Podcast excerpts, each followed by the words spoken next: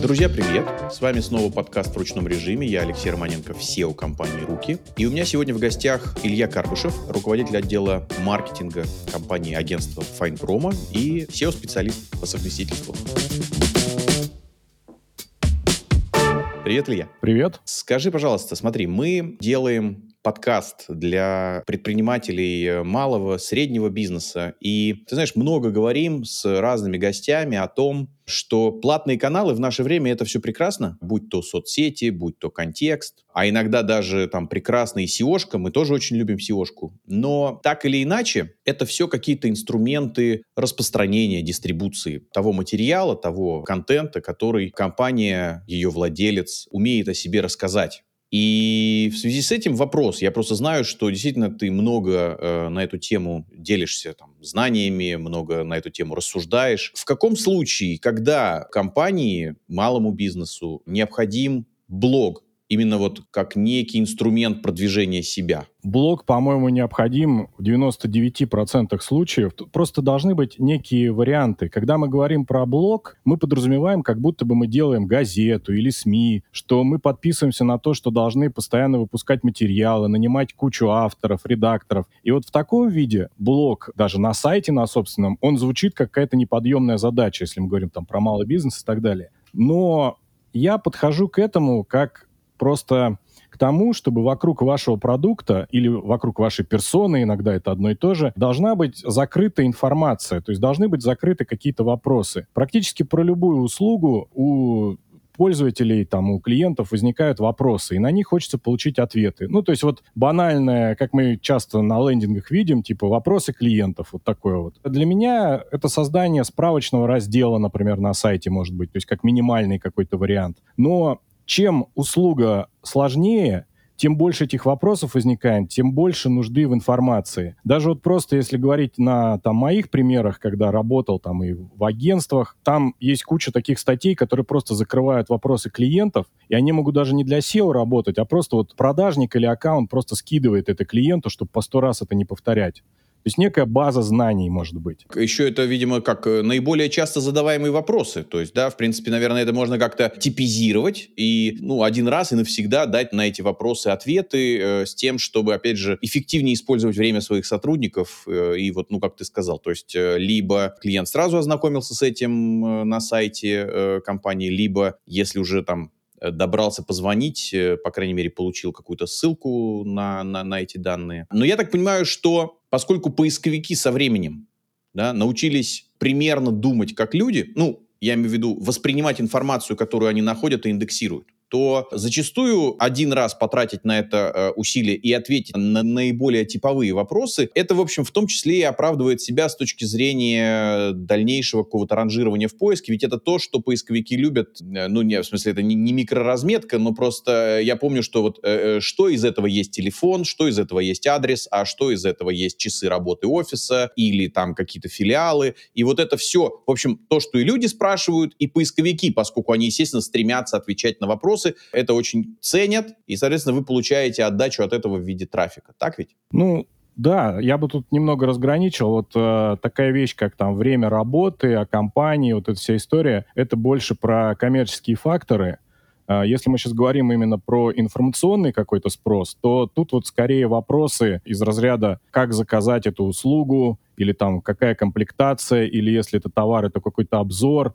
Тут вот вопрос, если мы говорим там про малый, даже совсем микробизнес, им все равно на эти вопросы приходится отвечать. Им все равно так или иначе это приходится как-то упаковывать. Просто кто-то делает посты в соцсетях, кто-то кругляшки записывает, кто-то в переговорах с клиентами это использует. Так или иначе, база знаний, она все равно копится вместе вот с бизнесом. И собственник зачастую эти вопросы все очень хорошо уже знает. Он может вот тем для блога, допустим, накидать просто сразу, вот там за пять минут. А вот давай, вот ты знаешь, вот я здесь с тобой не соглашусь. Просто мой опыт часто говорит о том, что вот ты приходишь к какому-то бизнесу и говоришь, ну давайте, сейчас будем, будем вас тут упаковывать. Там рассказывайте, что вы делаете, как у вас это получается, не знаю, что в основе технологий, э, я не знаю, покажите вашу команду, покажите вашего главного технолога, мастера цеха, не знаю, покажите. И они, ну а что рассказывать, что рассказывать? Ну работу работаем, боже мой, ну как бы один день похож на другой, в общем-то, ничем друг от друга не отличается. Но вот в таком случае, ну, о чем мы говорим? Ну, то есть ничего невозможно сделать. Э, и просто, опять же, вот мы с гостями часто говорим, ну, елки, если бизнес не умеет о себе рассказать, то мы, неважно, там, SEOшники, там, маркетологи, там, SMM-щики, да кто угодно, но мы ничего не можем сделать, если бизнес о себе не рассказывает. Поэтому ты говоришь, да боже мой, да там сейчас владелец бизнеса накидает там тебе пачку тем, э, год будешь писать. Ну вот, не знаю, у нас с тобой, видимо, разный опыт. Ну, мы изначально начали говорить, говорить про мелкий бизнес какой-то. Я имел в виду скорее, ну, такого собственника, который еще сам занимается продажами, общается с клиентами напрямую, и у него постоянно в обращении эта база знаний. Ну и есть вопрос про интервьюирование. Ну, на самом деле, я предполагаю, что в голове у них все-таки это есть, упакованное в виде какой-то базы. Это их экспертиза, то есть... А иначе он бы этот бизнес просто не смог им вообще владеть, если бы он этого не знал. Тут вопрос интервьюирования, и действительно есть вот такое искажение, что типа, а что я буду рассказывать? Вот я точно так же, когда прихожу специалистам, чтобы кейсы как-то упаковывать. Тоже там ребята ворочают миллионами, приносят огромную прибыль клиентам, но для них это рабочая рутина, они не могут со стороны посмотреть на это. Тут тут вопрос, как это извлечь из э, собственника, если так можно сказать. Ну, то есть как-то его надо сначала правильно приготовить, чтобы потом вот как-то да. из него это все доставать. Хорошо, понятно. А скажи, пожалуйста, тоже вот, ну, мы так зацепились, э, я говорю, я видел именно твоих материалов, много слушал твои выступления, часто, да, это вот так или иначе звучит блог, блог, блог. Но ведь э, блогу, ну, вот я имею в виду сайту какого-то отдельно взятого бизнеса, довольно сложно конкурировать, там, не знаю, с соцсетями, ну, пусть то, не знаю, Дзеном там или, или, или ВКонтактом, просто сложно конкурировать конкурировать э, по трафику, по объему аудитории. То есть э, трафик же на собственном сайте, ну, как говорится, ниоткуда сам там не берется, ну, или практически не берется. И поэтому вот здесь э, такой, знаешь, вопрос немножко вот, а стоит ли игра свеч? То есть, э, ну, хорошо, сделаем мы блог или даже какой-то регулярно обновляемый раздел новостей, а откуда будем брать трафик? Сколько людей его прочитает? Ну, я это не воспринимаю как конкуренцию. Я согласен, что нужно, конечно, прогнозировать результаты, нужно понимать, сколько ты получишь. Естественно, когда там ко мне приходят люди, ну, часто такие обращения, что типа вот мы бизнес, хотим запилить какой-то бренд-медиа, посчитай стратегию, сколько это будет. И действительно, когда делаешь прогноз по трафику и понимаешь, что там результаты, может, месяцев через 8 какие-то первые будут, то тут многие призадумываются и перестают это делать. Но как конкуренцию с соцсетями я это не воспринимаю. Я скорее это воспринимаю в комплексе. SEO как дополнительный источник. Вы можете и соцсетями заниматься, и тащите трафик откуда только возможно. Тем более, что сейчас именно качественный трафик, ну, если мы говорим, допустим, про Россию, его вообще не так много, потому что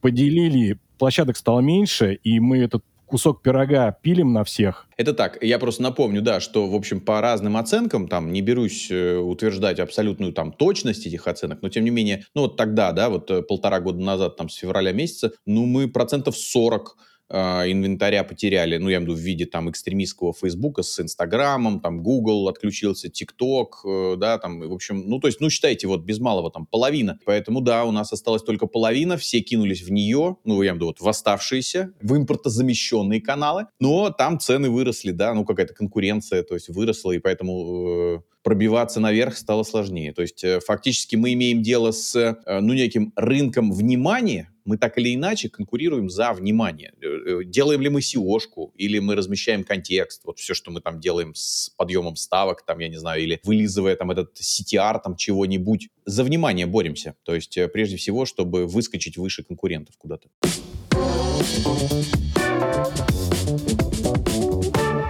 Мне очень понравились ряд твоих материалов, когда ты, особенно вот райтеров, мне кажется, что райтеры ну, редко задумываются про последствия именно распространения того материала, который они создали. То есть, э, ну, вот как бы материал ради материала. Вот, ну, вот, пожалуйста, все. Вот, вот я статью написал, вот она вам, пожалуйста. И я просто видел потом отзывы людей, которые, ну, как-то приняли твои рекомендации и прежде чем что-то писать, заранее, значит, э, посмотрели, э, что происходит с точки зрения там спроса, частотности каких-то запросов, там, да, наличия там, опять же, конкуренции какой-то внутри. И когда, в общем, материал материал создавался вот уже с пониманием того, насколько это востребовано аудиторией, насколько это востребовано в поиске, то это прям совсем другие результаты, и эти райтеры вдруг открывают для себя, ну вот просто какую-то новую новую вселенную. Типа, вау, я тут вот э, применил ваши рекомендации, и у меня тут вот полилось из поиска. Ну, есть такая проблема. Это не проблема конкретных авторов, это проблема, ну, просто, в принципе, исполнительского рынка, практически любого. Когда ты берешь на себя какую-то узкую часть задачи, это в автосервисе может быть, например, то же самое. Они не задумываются действительно о конечном результате и воспринимают так, что вот у них заказывают текст. Но текст сам по себе, он никому не нужен. Он не стоит ничего. Кстати, вот у меня есть даже такой пример из недавнего по поводу текста и вот э, как бы цены самих вот этих букв. Мы на одном проекте решили сделать глоссарий под трафик, то есть некий словарь, который разбирает термины, и он должен трафик собирать. И думали, как бы это дешевле сделать, потому что там нужно сразу много текстов, и мы всячески прикидывали и поняли, что цена самих текстов это вообще вот такой вот кусочек от э, общей цены, потому что все остальное это проверка экспертами, это верстка, это нужно там кейсы наши подтащить в этот глоссарий, потому что это для конкретного клиента делается. И мы думали, как бы нейросети или биржа, но это вообще не, стоит этой цены. То есть нет смысла заказывать вообще дешевые тексты, потому что задача вообще в другом конечная. Ну да, то есть э, тексты э, без какой-то первоначальной задачи, для чего они делаются, они, ну, как бы бессмысленны, то есть просто, просто буквы, да. А вот какие можно ставить задачи? Только, только лишь задача продавать ну, я имею в виду, чтобы эти тексты конвертили, уж не знаю, в, согревали аудиторию и конвертили в какой-то лид. Или, на самом деле, ну, раз мы говорим про вот э, контент на сайте, там, неважно, в форме блога или новостей или еще каких-то разделов, но, тем не менее, кроме продавать, есть еще какие-то задачи? То есть э, с, каким, с каким заданием можно подходить еще к создателям текстов и смыслов? А, ну, конечная задача-то, если мы... У меня просто проекты бизнесовые в основном, у них все равно это продажи, это все равно конечная цель. Просто сам текст, он э, работает на это чаще всего косвенно, и даже косвенно он, может быть, лучше гораздо работает, потому что идея информировать, объяснять, э, создавать лояльность, ну, вот то, что, допустим, в соцсетях требует, допустим, от СММщиков, и постоянно же идут вот эти разговоры, что типа там мы ведем соцсети, напрямую это на продажи не влияет, но мы как-то там их утепляем и так далее. Здесь примерно Та же самая информация может быть, это там рассказать о продукте, закрыть какие-то возражения. То есть в итоге это все повышает э, конверсию конечную в продажу. Там вызвать доверие, можно личный бренд прокачать, допустим, за счет материалов. Много в этом похожего на пиар, но в конечном итоге это все равно какие-то деньги, которые ты должен получить. Даже если это СМИ, прям вот, ну вот газета, допустим, и у них все равно есть рекламодатели, и, например, там проводил обучение для того, чтобы журналисты писали рекламные материалы с учетом SEO, чтобы рекламодатель получил больше просмотров, а если он будет получать больше просмотров, значит, газета будет за большие деньги эти материалы продавать, раз они это умеют. Слушай, а вот э, ты сказал, прям вот очень мне как-то отозвалось. Э, ты говоришь, э, вот, например, одной из целей может быть э, вызвать доверие. А вот э, если немножко вот э, попрепарировать, ну вот текст, э, на какие кнопочки нужно нажать? Ну, я имею в виду, что вызывает доверие? Или, по крайней мере, ну как-то немножко так вот, ну, подстегивает э, к тому, что вроде человек обращает внимание и начинает интересоваться. Там какие-то манипуляции с втягиванием каким-то, вот, ну, я имею в виду, там, погружением. Как вызвать доверие?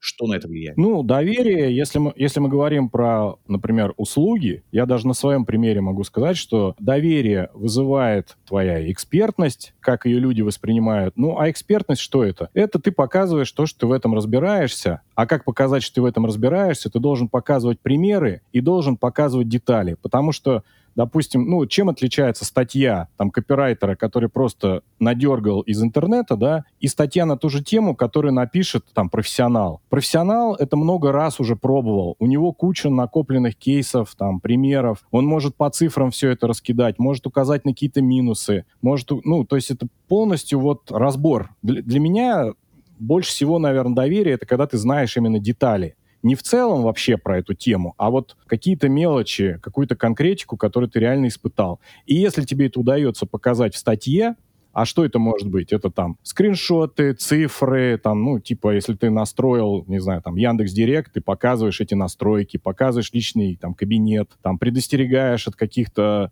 ошибок, например.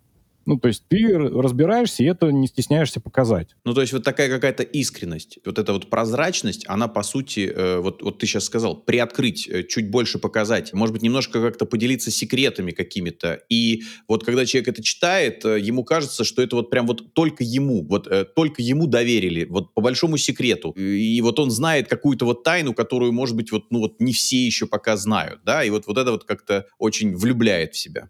Ну, да, да. И вообще, в принципе, и сейчас это тренд, вот если мы говорим там про SEO, статьи и так далее, в принципе, доверие уже вызывает, когда материал привязан к конкретному человеку. Когда это не просто no-name, статья надерганная непонятно откуда, а когда за нее есть конкретный ответственный. Я вот э, такую фразу слышал от кого-то из коллег, мне очень понравилось по рынку. То есть никто не хочет гуглить просто, как научиться копирайтингу, ему это читать такую статью неинтересно. Но если это, допустим, будет статья Максима Ильяхова «Как научиться копирайтингу», то вот это уже всем интересно. То есть все хотят и вот получать из конкретного источника, а этот источник — это чаще всего человек. Ну, потому что люди склонны доверять людям, а не угу. Но это вот компания. как раз то, что мы слышим иногда, да, вот в брендировании типа там Тиньков или Дымов или Смирнов. Ну, то есть это, это такая еще вот какой-то элемент э, такой личной какой-то ответственности и есть кому, ну, как будто в случае чего э, предъявить.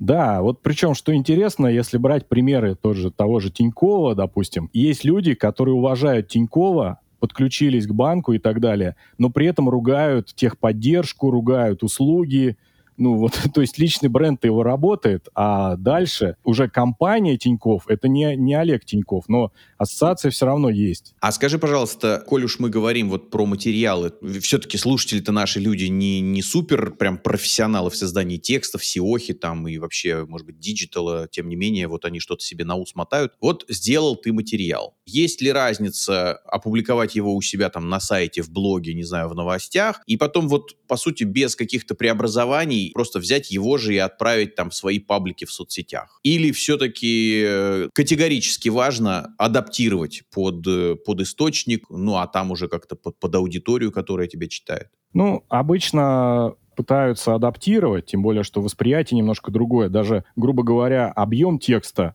на сайте там можно прочитать 5000 символов. Пост такой ты читать вряд ли будешь. Тем более там картинки особо не прикрепишь и так далее. Все-таки формат немножко другой. Если мы говорим про конкретную уникальность материалов, то, в принципе, ничего не мешает заливать и в соцсети, и на другие площадки. Это просто две такие стратегии. На самом деле меня довольно часто спрашивают про это, что вот типа мы должны только в своем блоге постить и никуда больше это не относить. Ну, я вас разочарую, что если материалы хорошие, они все равно разлетятся, кто-то их себе опубликует, и полностью уникальными они не будут. Они будут, вы будете первоисточником. Это вопрос стратегии, потому что, допустим, есть такой хороший выбор в том, чтобы разносить на авторитетные площадки, и тогда вы можете просто занимать несколько мест поисковой выдачи. Там будет ваш сайт и плюс еще несколько площадок по тому же запросу. А в итоге они придут к вам, потому что вы автор. То есть это не просто несколько стратегий, в принципе, технически ничего не мешает их разносить. Но если есть ресурс, наверное, я бы адаптировал. Просто обычно его нету. А особенно, вот я говорю, когда мы, в общем-то, видим своих слушателей, свою аудиторию именно как, как малый бизнес, поэтому, ну, скорее всего, да, лишних каких-то ресурсов нет. Скажи, пожалуйста, а вот из того, что ты только что сказал про, там, пусть э, адаптацию под соцсети, или если не адаптацию, окей, твои клиенты выполнят за тебя эту работу, ну, в смысле, тоже пошарят где-то. А вот забить поисковую выдачу собой, ну, вот в разных форматах, то есть где-то это, э, там, соцсетка, ну, найдется в поиске просто соцсетка вот с этим материалом. Где-то это прям твой сайт, где-то это может быть там какой-то, ну, форум, где, опять же, промелькнет какой-то абзац, там, кусочек там про тебя, имя, ну, в смысле, имя компании, э, что-то, какая-то характеристика. Ну, это может быть э, тоже, ну, некой целью, такого рода цель можно рассматривать как, ну, как, я как достижимую, ну, и вообще, чтобы просто вот ставить команде, например, если команда, ну, условно, два, две роли, райтер и там SEOшник, да, вот Э, по сути, вот таким образом еще продвигаться. Да, это хорошая стратегия. Я ее даже на себе, в общем-то, применяю. Ну, сейчас чуть позже расскажу, как это было у меня. В целом, вот именно консолидировать все материалы только у себя на сайте, это если ты претендуешь именно на то, что ты первоисточник, и все к тебе ходят. То есть, допустим, если это там Тиньков журнал, тот же самый, ты себя заявляешь, что вот ты прямо вот как бы, ну ты как вот СМИ или там ты какой-то журнал, и вот то, что есть у тебя, это больше нигде не достанешь. Это прям вот эксклюзив, надо к тебе ходить только за этим. То есть если ты готов вот такую долю занять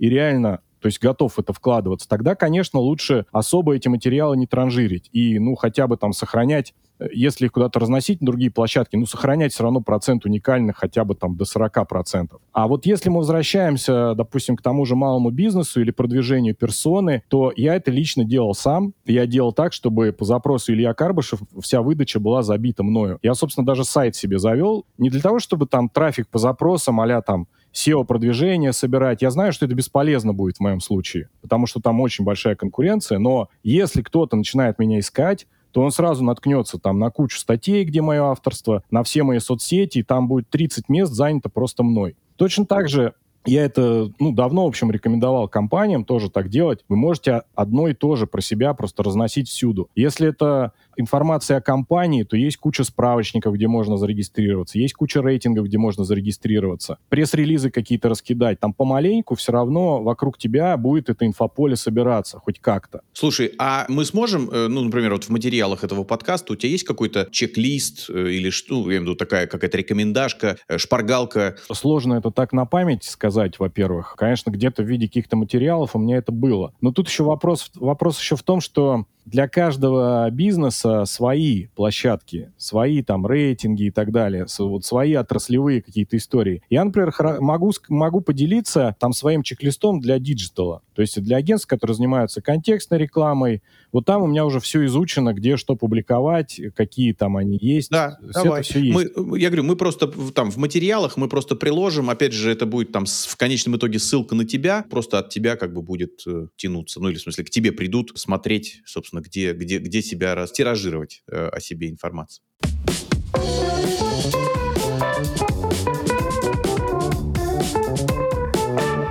Скажи, пожалуйста, ну, я понимаю, что я вроде бы спрашиваю неправильного человека. То есть, в смысле, человек это правильного, но, но что тебя спрашивать? Есть ли ощущение, что на SEO, в общем, подзабили, но э, как бы подзабили неоправданно, что вот как бы э, SEO прям явно недооценен. Э, чуть выше мы сейчас с тобой, когда упоминали про, э, ну там, копирайтеров, там, да, э, создателей контента, ну или в целом вот относительно там молодые digital-специалисты, в общем-то, про SEO знают очень мало. А некоторые, честно, вот мне даже попадались, в принципе ничего не знают про SEO. И поэтому вот вопрос там, да, то есть вот как-то SEO э, недооценено и, в общем, э, незаслуженно забыто. Если мы говорим именно про молодых специалистов, то в SEO просто порог входа гораздо сложнее. То есть ты теоретически можешь там в чем-то разбираться, но, допустим, там не в обиду сказать первую свою там компанию в таргетированной рекламе, да, ты можешь запустить в первый же день. Какие-то результаты получишь, это другой разговор. Вот я просто преподавал студентам там несколько лет, и там были как раз блоки с преподавателями, то есть у нас там мы их по всем направлениям digital гоняли, это контекстная реклама, таргет, когда еще он был там везде, во всех соцсетях, и там был блок SEO. Я понимал, что я не могу им дать вот, вот за там два занятия, я не могу им дать практику, поэтому я им давал просто обзорно, чтобы они в принципе представляли, и если им это понравилось, дальше уже они идут сами развиваться. То есть SEO это слишком профильное какое-то направление. Тут просто, ну, порог входа просто выше. А ты знаешь, вот про порог входа, вот э, ты сейчас вот э, один раз упомянул, да, что вроде бы даже ребят научить, курс может длиться, не знаю, месяц, вполне себе какой-то адекватный курс, да даже три месяца, еще более адекватный курс. А вот э, ты там чуть выше говорил, люди приходят и ты, как специалист, видишь, что позиции или там трафик э, из поиска или еще что-то, они увидят через там 6, а то и там 8 месяцев. Ну, то есть любой курс уже закончится. То есть э, люди даже толком не успеют, э, знаю, какую-то там дипломную работу сделать и, и получить результат. И в связи с этим у меня вопрос к тебе. А э, ты знаешь, мы тут вот как-то делали еще подкаст с э, Сашей Алаевым. Я его спросил, а теперь тебя спрошу. Правильно я понимаю, что не нужно делать SEO на последнее? Ну, я не знаю даже, что вообще нужно делать на последние. Последние лучше отложить. Ну, нет, я имею в виду, ну, такое вот, как сказать, знаешь, вот, вот у тебя есть какая-то там э, сумма X денег, и вот вопрос, как бы, да, отнести это там в контекст или отнести в Сиоху. Ну, наверное, вот ответ уже, в общем, понятен. Ну, контекст это тоже, ну, как бы, я, я не буду давать э, как бы источник, в который стоит эти деньги отнести. Ну, SEO, наверное, будет там в, в последней где-то вот Просто, десятке. ну, то есть я к тому, что для тебя буквально там, ну, еще раз, ну, немножко, конечно, конечно, утрирую, там, вопрос жизни и смерти, ну, в смысле бизнеса, да, но э, там, если, э, ну, хорошо, я не знаю, там, с таргетированной рекламой или там с контекстом, ну, у тебя есть хоть какой-то шанс э, получить результат завтра, то с SEO, э, ну, шанс получить результат завтра, ну, он просто нулевой, он вообще нулевой. Там, может быть, 3, а может быть, 8 месяцев, но, тем не менее, ну, вот, ну, вот, ну, не завтра, ну, никак. Ну, да, это правда. SEO — это канал с высоким риском, и этот риск нивелируется за счет именно долгого срока. Когда ты начинаешь экспериментировать, что-то делаешь, и в конечном итоге все равно начинает оно работать. Так или иначе, что-то у тебя сработает. Естественно, если ты запускаешь там трафик, контекст, там таргетированную рекламу, то ты получишь клики хотя бы. Ты гарантированно получишь клики. Скажи, пожалуйста, вот правильно ли я, как вот я это вижу, как я воспринимаю, вот, э, в общем, э, очень огорчает, что люди зачастую делают, ну, как бы сайты ради сайтов, своего рода такие вот, ну, как бы сайты-визитки, и, ну, фактически к SEO приходят ну, достаточно поздно. То есть э, не происходит так, что, ну, мы вот чуть выше про райтеров это говорили, что сначала ставится задача, что сайт плюс SEO — это один из инструментов э, получения очень, э, ну, такой лояльной аудитории, потому что кажется, что э, те люди, которые приходят именно с органики, вот, э, поисковой, да, они понимают, зачем они приходят, и поэтому они там и долго э, у тебя на сайте ковыряются, не знаю, изучают там твои там услуги, продукты, периодически как-то могут и возвращаться и так далее, да, это совсем другая аудитория. Ну вот, э, если бы сайты делались изначально на берегу не как онлайн-визитка, а как именно рассматривать инструмент дополнительного э, получения трафика, то, конечно, ну как это, мир был бы другим. Да, абсолютно так. Я с этим столкнулся в свое время, когда работал в агентстве разработки сайтов, а я там возглавлял SEO-отдел. И я постоянно видел вот эти истории, когда люди вкладывают там несколько миллионов в сайт, его сделали, да, там все по их, по их задумке, приходят ко мне и говорят, ну, давай теперь это продвинем. Я говорю, ребят, а это невозможно. У вас сама платформа просто это сделать не позволяет. И я даже специальную услугу внедрял тогда и активно там был евангелистом, выступал это SEO-проектирование. Она сейчас так уже популяризовалась, но вот в те времена это какая-то была новинка. Ну, и не скажу, что я ее придумал, просто сейчас такая услуга есть практически в любом агентстве, даже и там по разработке сайтов, они это стараются учитывать на старте. То есть все-таки немножко рынок поменялся, но все равно вот это сначала сделаем, потом будем продвигать,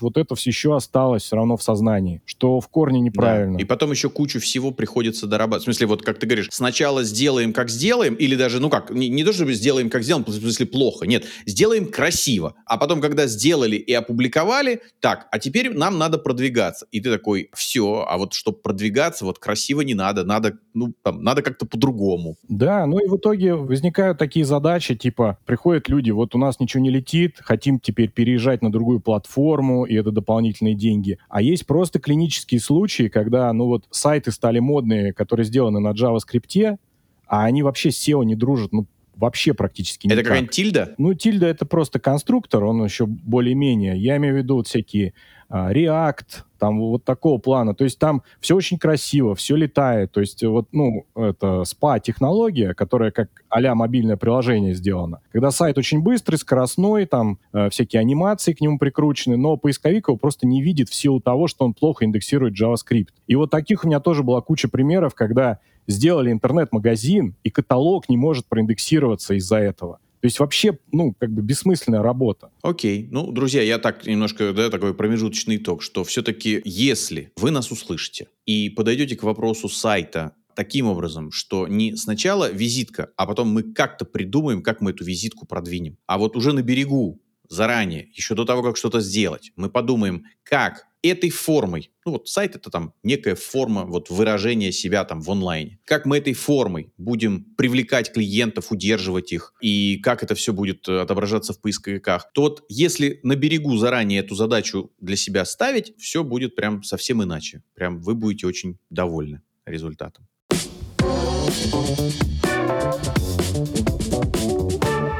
Илья, скажи, пожалуйста, а приходилось ли сталкиваться с тем, что, опять же, ну вот современные копирайтеры, редактора имеют мнение, что SEO это прежде всего для поисковых роботов и совсем не для людей, и поэтому, в общем, ну прям сильно заморачиваться на этот счет не нужно? Ну, вывод не такой, что на этот счет не стоит заморачиваться, просто для них это выглядит так, прям вот цитата, мы насилуем текст ключевыми словами. То есть, типа, мой там авторский стиль страдает, и что мы пишем какую-то чухню, которую никто не будет читать. Вот у них сразу автоматически возникает в голове такая связка, что если мы пишем текст, адаптированный для поисковиков, то его сразу не будут читать люди. Хотя э, тут вообще нету связки такой. А ты сталкивался с тем, я почему спрашиваю, вот э, я сталкивался в некоторых, э, в некоторых странах, особенно, ну, как-то не в России, но я как-то слышал про Индию, про Бразилию, что вот есть как будто SEO для людей, а есть SEO для поисковиков. В смысле, что, в общем, как-то так можно готовить материалы, что, ну как, если человек это увидит, то он подумает, что это какая-то, ну, прям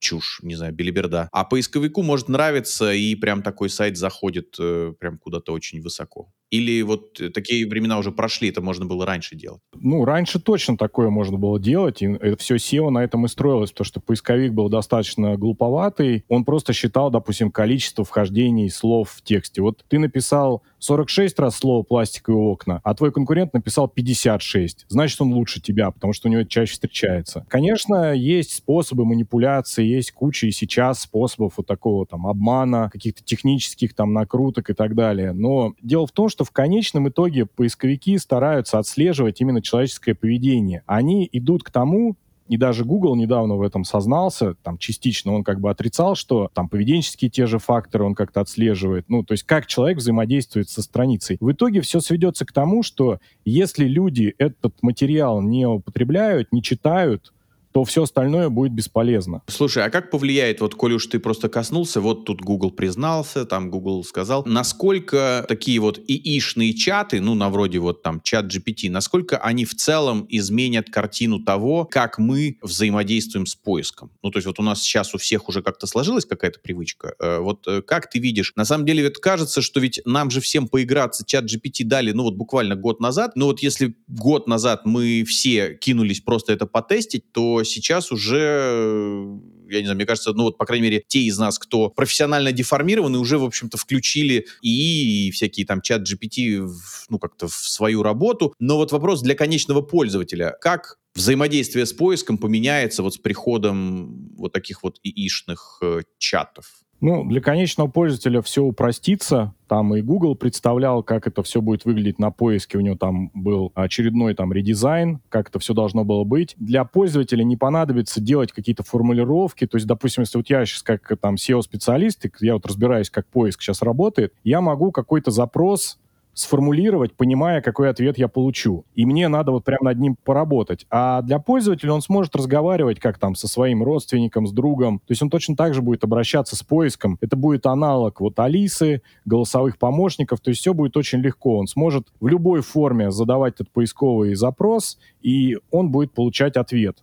То есть все будет гораздо э, легче для пользователя конечного. И, наверное, как-то запоминать, в смысле обучаться э, на том, как ты любишь искать, что ты предпочитаешь потом, исходя из вот тех результатов, которые нашлись. И то есть вот фактически как-то учитывая твои э, вкусовые предпочтения, будет э, подсовывать так, нет? Ну да, ну поиск, в общем-то, и сейчас и, и так работает. То есть выдача-то у нас давным-давно уже персональная. Если мы будем гуглить, там, браузер... Одно и то же, но только результаты. вот тебе будет показываться да, да. там немножко другое, чем мне. Да, по портрету это учитывается, но тут еще история будет такая вот прям персонализированная. В этом я вижу тоже некую опасность в итоге, потому что эта вот опасность сейчас представляется в соцсетях, когда, где эти алгоритмы уже давно существуют, обученные на твоих интересах, да, и в итоге ты замыкаешься в одном пузыре. Если тебе что-то нравится, ты всегда смотришь только это, и тебе больше ничего не покажут. В этом тоже может быть проблема. Поиск, он все-таки, считаю, должен быть, ну, объективным. Ну да, подмест чего-то свеженького. Да, согласен. Но в целом, ты знаешь, я удивлен, вот я к тому, что это же все равно какие-то элементы вот э, системы, я удивлен, например, как, ну вот как раз вот это вот, да, там, Яндексовая голосовая, там вот э, наша помощница, не могу называть ее имя, она тут у меня рядом стоит, если я сейчас скажу, она тут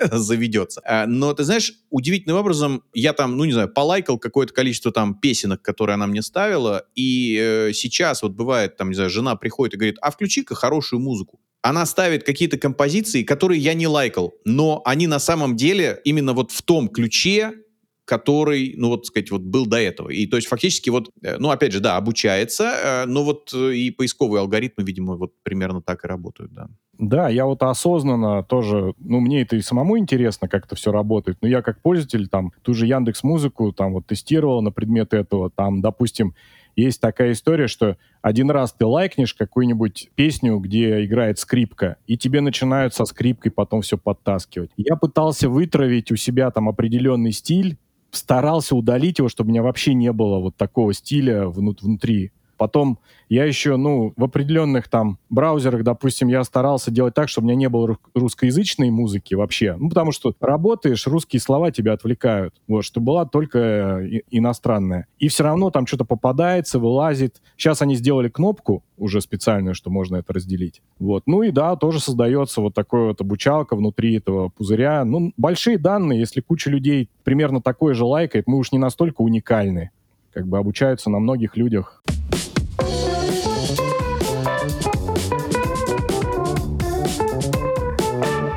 Скажи, пожалуйста, если наш слушатель, предприниматель, будет нанимать себе SEOшника, неважно, в штат, не в штат, под, под просто вот выбирать себе там специалиста, Какие вопросы стоило бы ему задать, чтобы, ну, фактически быть уверенным, что там, ну, на каком-то среднесрочном интервале, как мы сказали, SEO это не быстро, получить прирост по трафику органическому из поиска? Ну, мы имеем в виду вопросы, как бы оценить его квалификацию. Да, да, да. А, ну, первое, чтобы я спросил, как мы будем влиять на бизнес-результаты. Ну, а вообще это должен сам SEO-специалист спросить, как любой маркетолог, он должен спросить, типа, что вы в итоге хотите получить там в продажах, в деньгах, в каких целевых действиях, ну, типа, ради чего это все делается. Это, наверное, вопрос первый. В дальнейшем надо спросить, какая у тебя будет стратегия достижения этих результатов. И, по идее, любую работу, которую он предлагает, он должен обосновать на основе вот этой, ну, конечной цели. То есть ради чего это. Если мы сейчас что-то вписываем там на сайт, какие-то слова, что-то меняем, в итоге все-таки должна быть какая-то привязка к деньгам, к конечным, к конечному результату бизнеса. И последнее, что бы я спросил, это, тем более, что для бизнеса, который в этом не разбирается, я бы спросил по поводу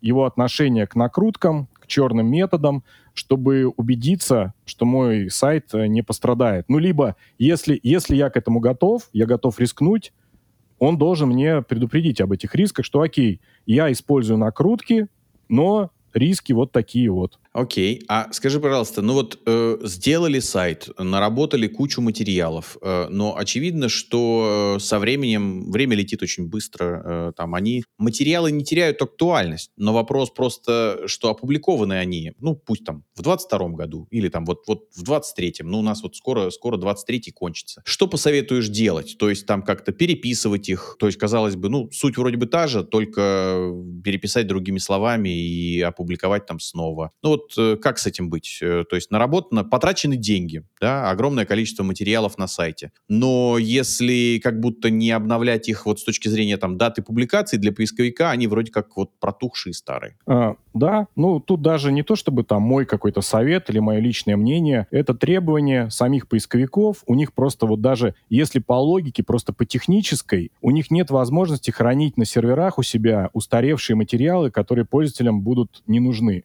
и они периодически их из индекса выкидывают, там, как малоценные и так далее. Они ставят перед владельцем сайта задачу, что вот, дружище, раз ты размещаешь у нас статьи в нашем поисковике, пожалуйста, поддерживай их актуальность. Что касается статей, вот, которые могут быть там вечно зеленые, там, например, короче, зависит от самой статьи. А, в 80% случаев лучше обновить старый материал. Если это как бы про ту же самую сущность, то лучше его обновить, поставить дату обновления – и сказать, допустим, ну, наверное, видели тоже такие плашки на сайтах, я вот аудитории говорю, что, допустим, написано, этот материал был обновлен в такую-то дату, допустим, мы добавили вот это, вот это на текущий актуальный момент. Вот это правильная э, стратегия. Если это совсем про новую сущность, которая не вписывается вот в текущий материал, то наверное, стоит новую статью написать. Допустим, а, вышел какой-то вот совсем новый закон, которого раньше не было. Сейчас, допустим, рекламная маркировка, да, вышла.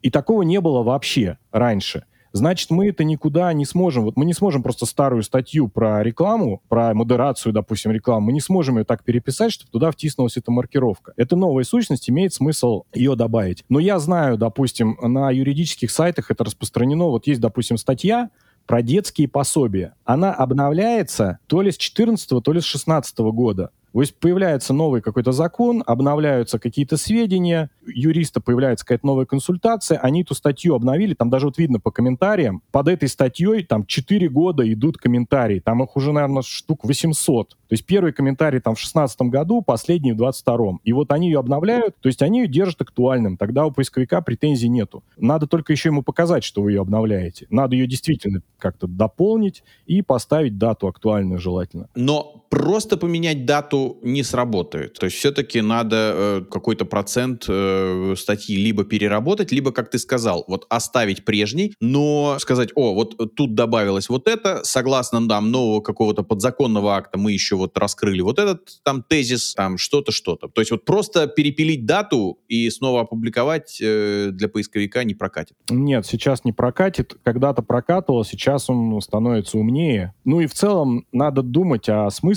Люди же придут, они же реально хотят актуальную информацию. Если они увидят, что статья старая, они ее все равно не дочитают, и все равно в итоге позиции упадут. А, слушай, но вот учитывая, что бизнес живет, развивается, я говорю, материалы публикуются постоянно, получается, что все-таки архив растет, как ты сейчас сказал, там поисковики даже с их мощностями все равно не могут там э, удержать в памяти, там много всего, а тут, ну вот какой-то отдельно стоящий там малый средний бизнес. А, то есть так или иначе все-таки приходится думать о том, чтобы у тебя появился какой-то условный библиотекарь, ну не библиотекарь, а такой вот э, работник архива, э, который бы, ну, как-то смотрел и перетряхивал э, те материалы, которые есть. То есть там оставлял, ну, видимо, глядя на какие-то метрики, э, уж не знаю, там какой-нибудь Google Search Console или еще что-нибудь, смотрел, какие из материалов лучше всего работают, и фактически, как мы чуть выше обсудили, ну, как-то их обновлял там и менял даты, а те материалы, ну, которые старые, но при этом которые не, там, не блещут какими-то показателями, ну и ладно, ну, собственно, все тогда уже там пока. Ну да, на самом деле это даже может сработать в плюс. Просто, конечно же, вы там вложили в это силы, э, кто-то там эти материалы писал, за них уплачены деньги, и трудно их просто удалить. Но на самом деле по требованию поисковиков есть, ну, так называемые зомби-страницы. Это вот как раз, допустим, можно взять просто выборку там с той же там метрики, с какой-нибудь, просто грубо посмотреть. Вот есть, допустим, несколько статей, у которых было ноль кликов за последние три месяца. Но, очевидно, с ними что-то не то. То есть это... И дальше уже просматриваешь по каждой. Там, там, скорее всего, и будет какая-то устаревшая информация, либо низкого качества. И вот много экспериментов там проводили коллеги, многие об этом говорят, что просто удаление вот этих зомби-страниц, которые трафика не приносят, само по себе уже приносит результат, потому что поисковик фокусируется на других актуальных страницах, он не тратит ресурсы на то, чтобы вот эти страницы держать ненужные у себя. мы для него говорим, что вот опять же, мы держим сайт в порядке, мы его держим актуальным, мы за ним следим.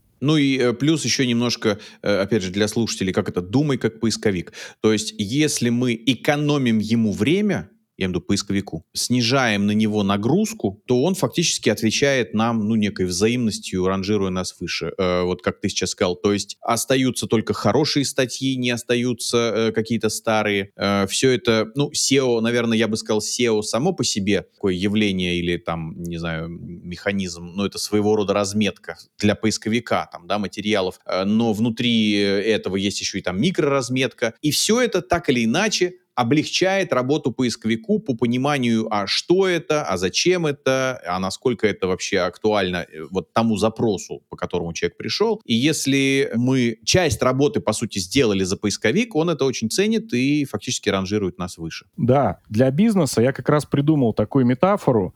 Вот представьте, что вы хотите свой товар поставить на полку какой-нибудь гипермаркета типа ленты да, какой-то, ну, вот какой-то большой. То есть там же не, это не, не просто так, ты не можешь просто зайти его поставить. Там будут тебя как-то выбирать по каким-то предпочтениям. И вот если мы представим, что гипермаркет — это поисковик, а товар — это вот твои материалы, то у них требования примерно такие же. То есть ты должен поставлять в достаточном количестве, ты должен это делать быстро, ты должен быть, он должен быть нормально упакованным, там, не протухшим и так далее, и так далее. То есть вот когда мы представляем, что это поисковик берет как бы для перепродажи конечному пользователю, то мы тогда понимаем реально, думая за него, по каким критериям он будет выбирать. Это даже не зная SEO, это можно просто логически вычислить. Прикольно. Да, хорошая рекомендация. Спасибо.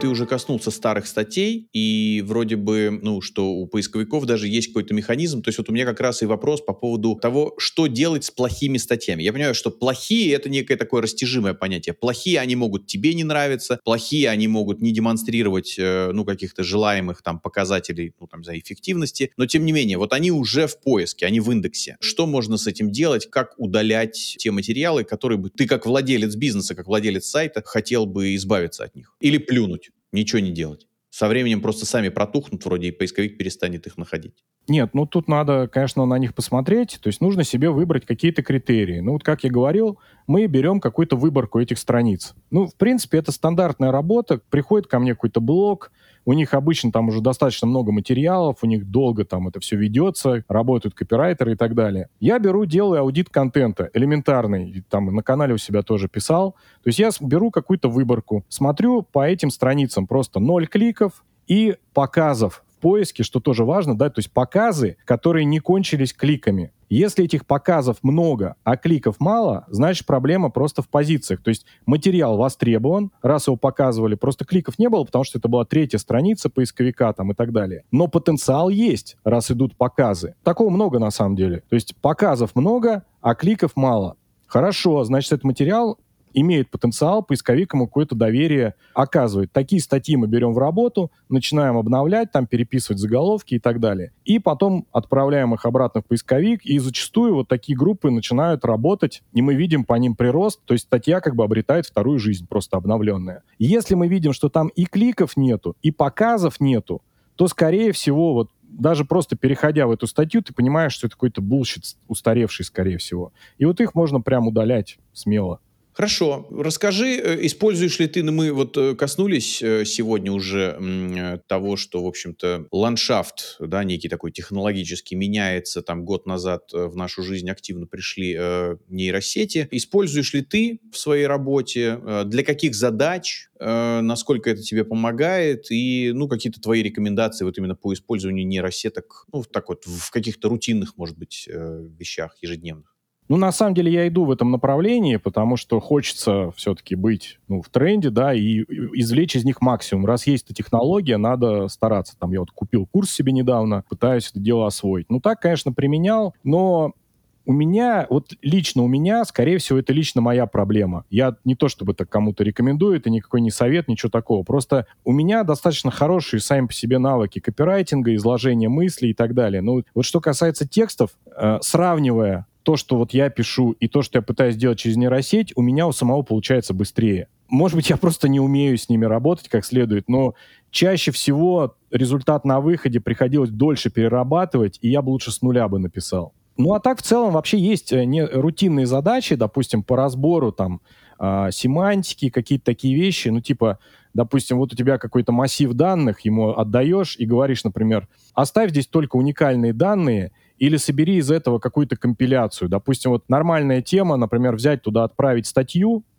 э, цельную и сказать, сделай из нее, пожалуйста, краткий список выводов. И в эту же статью мы ее потом публикуем. Какие-то вот такие работы, которые можно, не знаю, для меня это как вот взять на работу школьника 11 класса и вот какие-то задачки такие ему поручать. Вот пока у меня это стажер, вот так только получается. Буквально стажер, да. Да. Какие-то да. такие рутинные вещи.